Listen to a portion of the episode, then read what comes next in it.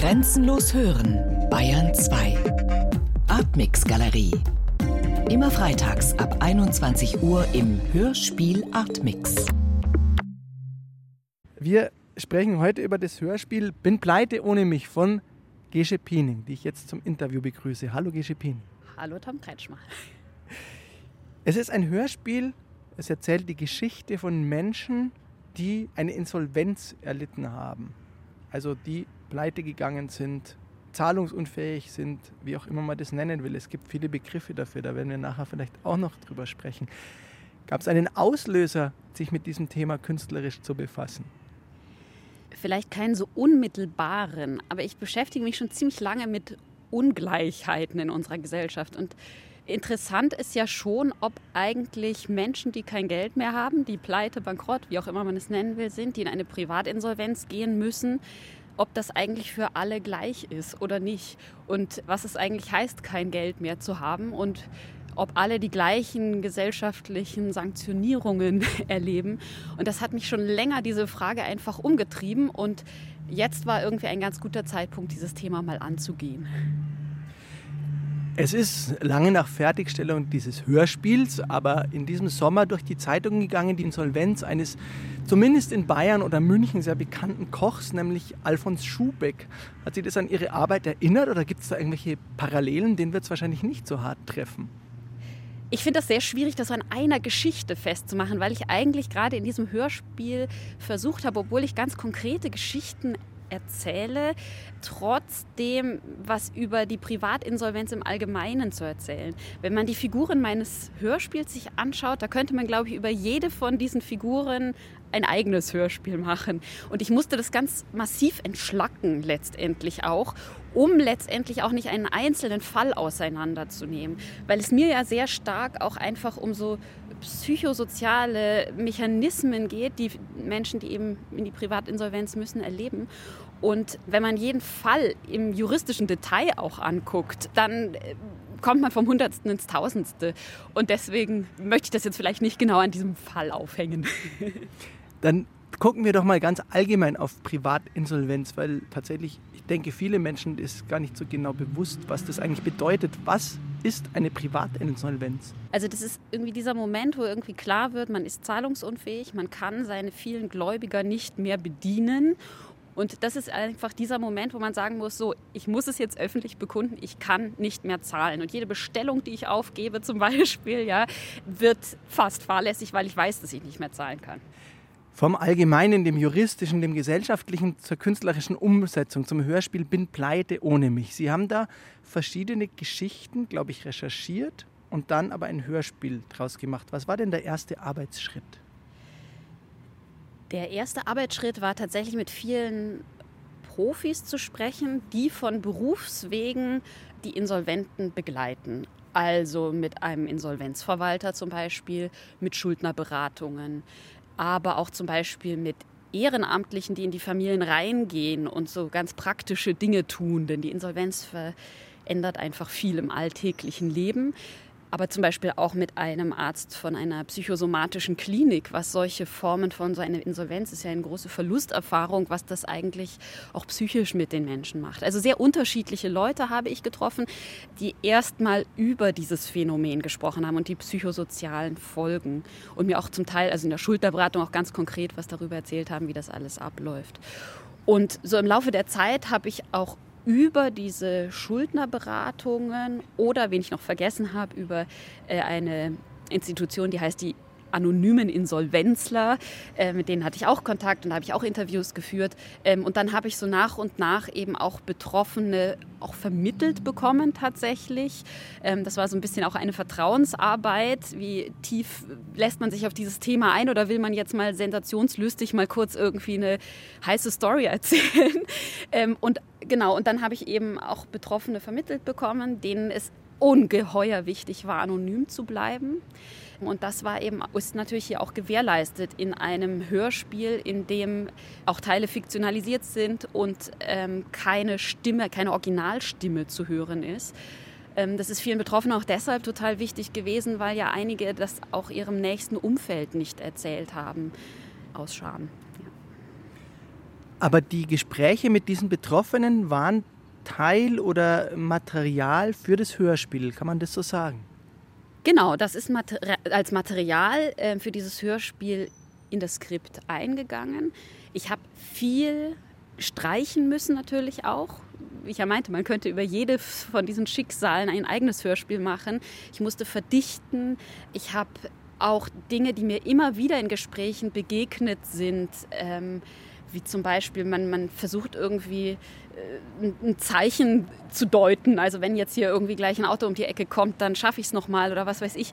Ähm, solche Zeichen sind mir immer wieder begegnet und das habe ich dann so ein bisschen einer Figur verstärkt zugeordnet. Äh, aber da habe ich immer wieder so, so, so Dinge, äh, die ich immer wieder gehört habe, eben auch einzelnen Figuren gegeben und anderen dann nicht, ähm, um, um sozusagen dieses Phänomen Insolvenz äh, zu umreißen. Wenn ich die jetzt eins zu eins hätte abbilden wollen, diese Geschichten, dann hätte ich auch miterzählen müssen, auch in was für endlosen Schleifen die Figuren zum Beispiel immer wieder betont haben, dass sie eigentlich nicht schuld sind, zum Beispiel. Ja, also ähm, also wenn man jetzt zum Beispiel ein Reenactment davon machen würde, müsste man das ganz unbedingt wieder aufnehmen. Dieser unendliche Versuch zu sagen, ich bin ein Opfer der Situation. So, so, erleben das ja manche Leute. Mir ist beim Hören aufgefallen, zum einen, dass da jeder für sich alleine spricht. Also jede der Figuren, die sie geschaffen haben für dieses Hörspiel, aus dem Material spricht für sich alleine, erzählt ihre Geschichte alleine. Die kommen praktisch nie in den Dialog, was ja auch möglich gewesen wäre. Möglich gewesen wäre. Müssen die so vereinzelt sein oder ist es Teil des Problems, diese Vereinzelung? Ich glaube, das ist Teil des Problems. Ähm, diese Selbstisolation, in die sich viele begeben, ist manchmal selbst gewählt. Man zieht sich vielleicht zurück, äh, wenn man damit nicht immer wieder konfrontiert werden will, wenn man sich nicht wieder, immer wieder rechtfertigen will. Aber sie ist auch gemacht. Also ähm, ich habe diesen ganzen Teil der Angehörigen des Umfeldes ja in dem Fall jetzt mal bewusst ausgeklammert. Das wäre ja schon wieder auch ein eigenes Stück. Ähm, das ist, glaube ich, nicht ganz einfach, auch jemanden während dieser Verlusterfahrung wirklich zu begleiten. Das dauert sehr, sehr lange, bis man das alles ähm, verarbeitet hat. Das ist, glaube ich, so ein bisschen vergleichbar wirklich mit Trauerprozessen, wo auch heftige Wut entsteht, Aggression, Autoaggression und gleichzeitig verändert sich für, die, für das Umfeld ja auch wahnsinnig viel. Also wenn man jetzt eine Familie nimmt und Papa ist pleite, das verändert ja wahnsinnig viel für das Leben. Und also viele haben erzählt, sie, sie, sie versuchen, sie verstummen eigentlich, weil ihr Umfeld es vielleicht auch nicht mehr hören kann, nicht mehr hören will. Viele Beziehungen gehen auch auseinander und offenbar auch in dem Moment, in dem der Statusverlust am höchsten ist, geht die Beziehung auch am ehesten äh, in die Brüche ja, vielleicht aus so einer Haltung heraus, ich habe dich in einer anderen Lebenssituation kennengelernt und das will ich jetzt hier nicht über Jahre mit dir durchmachen. Und so entsteht diese, diese Isolation nach und nach aus den unterschiedlichsten Gründen. Es gibt wirklich sehr unterschiedliche Fälle, die muss man dann auch wieder alle unterschiedlich angucken.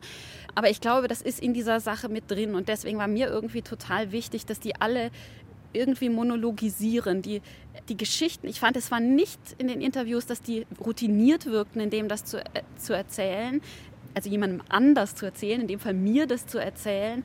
Aber es wirkte so, als wären sie routiniert darin, ein ewiges Selbstgespräch zu führen. Und es wurde auch immer egaler, je länger das Interview gedauert hat, wer da vor ihnen sitzt. Das war so mein Eindruck. Und also es war sehr unterschiedlich. Ich hatte auch ein Gespräch, das irgendwie eine halbe Stunde gedauert hat, aber das längste hat, glaube ich, viereinhalb Stunden gedauert. Ähm, und das, das, da habe ich immer überlegt, breche ich das jetzt ab oder nicht. Aber ich, ich war auch wahnsinnig fasziniert davon, von dieser Notwendigkeit, immer wieder jede Schleife nochmal zu erzählen und ja, nicht, nicht aufhören zu können mit diesem Schmerz, den das offenbar ausgelöst hat. Das wollte ich noch fragen, weil es geht ja in dem Hörspiel viel weniger ums Finanzielle als darum, dass diese Menschen sich mit ihrem Abstieg, Versagen auseinandersetzen. Es ist von Feigheit die Rede, von Suizidversuchen von Menschen, die psychiatrisch behandelt werden, von Menschen, die wirklich körperlich versehrt sind durch die Insolvenz. Drückt sich das tatsächlich so sehr körperlich aus bei vielen und gesundheitlich, wenn sowas passiert, wenn so eine Insolvenz durchgezogen wird? Ja, also das ist das, was ich, äh, was mir immer wieder erzählt worden ist, äh, sowohl von den Betroffenen als auch von denen, die die begleiten. Wobei das sehr unterschiedlich aussieht. Auch da die gesellschaftlichen Sphären, die man anschaut. Also äh, jemand, der vielleicht sehr viel verloren hat und vielleicht auch Zugang hat zu therapeutischen Aufarbeitungsmöglichkeiten. Der macht vielleicht erst diese, diese ganze organisatorische, finanzielle Insolvenz durch und dann geht der ganze Prozess vielleicht nochmal psychisch los, nochmal los. In anderen gesellschaftlichen Sphären, in denen es vielleicht auch gar nicht so auffällt, dass jemand jetzt insolvent ist, weil der schon vorher fast nichts hatte das auch vor seinem Umfeld ganz gut irgendwie ähm, vielleicht kaschieren kann, dass es so ist, da kommt es vielleicht ein Tick später. Die müssen erstmal einfach weiterarbeiten, müssen weiter funktionieren. Und die haben das vielleicht auch ein bisschen weniger erzählt und vor sich hergetragen, diese körperlichen Beschwerden. Aber es ist mir einfach wirklich sehr, sehr oft tatsächlich begegnet. Und das psychologische bis zur Somatisierung äh, Folgen haben kann. Es hat vielleicht auch irgendwie den Grund, dass, wie soll ich das sagen, die Geschichte desjenigen, der scheitert und liebevoll aufgefangen wird, ist jetzt vielleicht nicht die vorherrschende Geschichte, sagen wir es mal ganz vorsichtig. Und in dem Moment, in dem einem das aber passiert, scheint der Schock so groß zu sein, irgendwie die Gewissheit, ich habe versagt, wie so ein finales Urteil, dass die Betroffenen eben einfach in keiner Faser ihrer, ihrer Existenz irgendwie unbetroffen lässt, genau. Darf ich das nochmal nachfragen? Also es braucht schon dieses ich glaube, es ist tatsächlich auch ein amtlicher Schritt zu sagen, ich bin jetzt insolvent. Es braucht diesen Schritt bei vielen, um zu sagen, okay, das, um sich das selbst einzugestehen oder um, um das selbst wahrzunehmen oder wie auch immer man das sagen will. Ja, also dieser Wahrnehmungsprozess ist wahrscheinlich ein, ein langer, ein schleichender, einer, der immer, wieder von neuer Hoffnung gekennzeichnet ist. Ich schaffe das doch noch irgendwie, aber irgendwann wird es dann klar. Der Druck wird so groß, die Briefe der Gläubiger, der Inkassounternehmen werden immer mehr, der Gang zum Briefkasten wird ein Albtraum ähm, und irgendwann muss dieser Schritt gegangen werden und dann ist es für viele erstmal vielleicht auch eine Befreiung, denn dann fängt ja dieser ganze Schuldenregulierungsprozess an und dann werden die Briefe vielleicht einfach auch zum Insolvenzverwalter oder zur Schuldnerberatung oder wohin auch immer geleitet und man selber hat vielleicht einen Moment der Verschnaufspause. Aber wenn man dann versteht, was das alles heißt, auch, auch gesellschaftlich heißt, im Freundeskreis heißt, dann geht, glaube ich, nochmal ein anderer Prozess los. Gesche viel häufiger als Scheitern kann das Leben signifikant zum Schlechten verändern, hört man die Erzählung, dass Scheitern ja eigentlich nur eine große Chance ist, vor allem wenn es um Startups und ähnliches geht. Wie, warum hat diese Erzählung so viel mehr Platz in unserer Gesellschaft? weil sie viel näher an dem Narrativ dran ist. Man muss erfolgreich sein, man muss was aus seinem Leben machen. Und da hat man halt aus Fehlern gelernt und dann wird alles gut. Das ist auch eine sehr elitäre Geschichte. Nicht jeder hat so unbedingt die Möglichkeit, aus seinen Fehlern zu lernen und dann nochmal eine Chance zu realisieren. Vielleicht ist das auch einfach eine andere Szene, gerade diese Restarter-Szene, wo das da irgendwie dazugehört und wo man das mit vielleicht mit einkalkuliert, wo man Zeit hat, sich selber vor einer Privatinsolvenz vielleicht zu schützen vorher. Das sind ja dann oft geschäftliche Insolvenzen und keine privaten Insolvenzen. Ähm, das ist wirklich eine ganz andere Szene, die einfach diese Geschichte auch fortschreibt. Lerne aus deinen Fehlern und scheitere glücklich und gehe dann mit voller Kraft in den nächsten Versuch hinein. Und das ist ja auch wichtig. Also das ist mir auch oft begegnet, dass das ein amerikanisches Vorbild ist, dass das eigentlich sogar vielleicht ein Plus sein kann, mal gescheitert zu sein, weil man so viel gelernt hat daraus. Aber diese Sphären der Privatinsolvenzen, von denen ich da erzähle, die haben dieses Merkmal oft nicht. Und vielleicht kann man da auch noch dazu sagen, dass es mir so öfter durch den Kopf gegangen, dieses finale Scheitern hat natürlich etwas wahnsinnig Trostloses. Und ich glaube, das hat was mit unserer Endlichkeit zu tun. Wäre unser Leben nicht endlich und man könnte immer wieder von vorne anfangen, hätte genügend Zeit, genügend Ressourcen, wie man heute sagt, aufzubauen, um dann irgendwann diese Geschichte, auch wenn ich vielleicht nicht so gute Startbedingungen hatte, zu einem Happy End zu führen, dann wäre ja alles gut. Aber dieses Leben ist so endlich und vielleicht auch die psychische Kraft von vielen Leuten. Wir haben vorhin schon über so auch psychosomatische Folgen gesprochen, dann wird das eben so dramatisch und das will eben vielleicht keiner hören. Vielleicht ist das auch in dem Zusammenhang interessant. Ich wollte eigentlich ganz ursprünglich ein auch eine Theateraktion daraus machen und habe eigentlich gedacht, diese Geschichten gehören, wir sind jetzt hier in München auf den Marienplatz und habe mir das irgendwie so vorgestellt, dass diese Geschichten da erzählt werden und dieses ganze Hinhören oder auch vor allen Dingen das Weghören wird irgendwie auch vielleicht ein Teil von so einer performativen Anordnung in einer Gesellschaft, das muss man wohl wahrscheinlich so sagen, der halt der wirtschaftliche Erfolg von jedem im, im Zentrum steht und man vielleicht auch in seiner konsumistischen Sorglosigkeit nicht gestört werden will. Das wäre für mich irgendwie so der Ort gewesen, wo es auch theatral hätte verarbeitet werden können. Auch das ist in Zeiten einer Pandemie nicht so leicht zu realisieren. Aber das wäre für mich nochmal so ein Bild gewesen, dieses Hin- und Weghörens. Ja, es fällt im Hörspiel der Satz von einem der Menschen, der aus seinem insolventen Leben erzählt, der Wert des Menschen wird vom Vermögen abgeleitet. Hat Allgemeingültigkeit aus Ihrer Sicht, wenn ich das richtig verstehe. Ich glaube schon, ja. Und das ist auch das, was mir die Betroffenen erzählt haben. Und ähm, die mir auch eben von ihrem Schmerz erzählt haben, wenn dieses Vermögen weg ist und sie das Gefühl haben, sie sind niemand mehr. Es gibt sie nicht mehr. Und sie müssen sich wirklich von ihrem Leben, wie es vorher war, mit allem, was dazugehört hat, vielleicht wirklich verabschieden und sagen, jetzt geht es irgendwie anders weiter, zumindest für eine Zeit. Mir ist noch so eine andere Erzählung eingefallen. Ich finde das gerade wirklich so einen spannenden Punkt. Wir haben lauter andere Erzählungen, zum Beispiel auch die von der Resilienz, also dass man nur widerstandsfähig genug sein muss und immer wieder ein bisschen üben muss, dann kommt man durch alle Krisen. Die ist jetzt in der Corona-Zeit auch viel erzählt worden, die Geschichte von der Resilienz.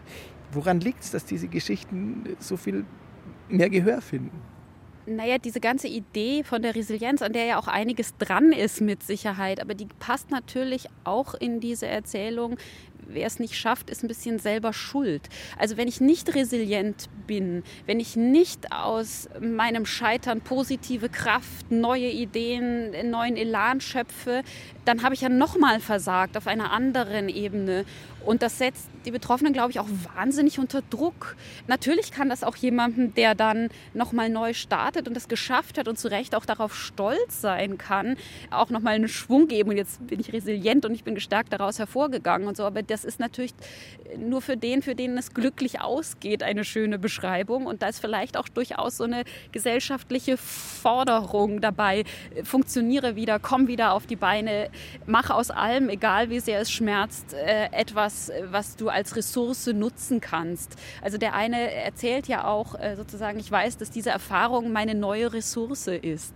Äh, und das ist mit Sicherheit etwas sehr Zeitgeistiges, aus allem irgendwie etwas zu machen. Und wer eben diese Möglichkeit nicht hat, daraus wieder was zu machen, dessen Geschichte ist halt schwieriger zu erzählen. Wir sind jetzt ganz viel in Realitäten und der gesellschaftlichen Wirklichkeit unterwegs gewesen. Lassen Sie uns noch mal zur Kunst kommen und zu diesem Hörspiel ab wann war für Sie klar, so jetzt habe ich das Diskursive, das Gesellschaftliche hinter mir gelassen und es könnte im besten Fall ein Stück Kunst, ein Stück Medienkunst geworden sein? Ich glaube, das war so ein Moment, wo ich gedacht habe, jetzt möchte ich nicht mehr Interviews führen. Ich habe jetzt sehr, sehr viele Geschichten gehört. Ich habe sehr, sehr lange zugehört. Für mich formieren sich so Muster. Es schälen sich so Zustände heraus, die ich ja auch ähm, dann in so einer vielleicht Gedichtform oder wie man das auch immer nennen möchte, verarbeitet habe, die meistens von der Musik von Matthäus Nitschke unterlegt sind, wo die so sozusagen auch aus diesen konkreten Geschichten heraus in etwas verfallen, was so wie so ein innerer Zustand ist, wo vielleicht das Gegenüber auch immer egaler wird. Und als diese Punkte immer deutlicher wurden, war es irgendwie für mich klar, so jetzt langsam nähere ich mich der Form, die es vielleicht kriegen könnte. Zu dieser Form gehört auch die gerade schon angesprochene Musik. Es ist eine sehr leitmotivische Musik, also jede Geschichte hat einen anderen Sound. Wie ist diese Idee entstanden? Der Mattis Nitschke hat ganz am Anfang, er hat es immer das Mutterstück genannt, ein großes Stück komponiert, das auch sehr voluminös und mächtig war. Und dieses Stück haben wir dann im Grunde wieder zerlegt. Da waren so viele Motive drin, die wir dann unterschiedlichen Figuren, Zuständen zugeordnet haben. Und wir haben tatsächlich, das habe ich so auch noch mit keinem Komponisten gemacht, wirklich an den konkreten Textstellen das immer weiterentwickelt. Und ich habe darüber gesprochen, wie ich diese Zustände, diese Reflexionen, das sind ja sehr unterschiedliche Dinge, die die da äußern, die Figuren äh, empfinde. Und dann haben wir letztendlich den Charakter dieser Musik beschrieben und dann hat Matis Nitschke eben das auf diese Stellen angepasst. Ich würde zum Abschluss gerne doch nochmal die beiden Sphären verbinden, sozusagen die Kunst und das Politische. Weil das Hörspiel war für mich wieder so ein, hat meinen Eindruck verstärkt, dass die Kunst zurzeit vor allem Fragen stellt, die die Politik kaum mehr stellt. Und ich wollte Sie fragen, ob Sie eine Erklärung dafür haben, warum das so ist. Diese Fragen sind sehr grundsätzlich und, glaube ich, im Tagesgeschäft schwer beantwortbar. Aber sie schaffen natürlich Lebensrealitäten, die auch den Betroffenen einfach sehr großen Druck verschaffen und die sich dann privat äußern, aber noch keine politische Stimme gefunden haben und da vielleicht auch nicht einhaken in diesem politischen Diskurs.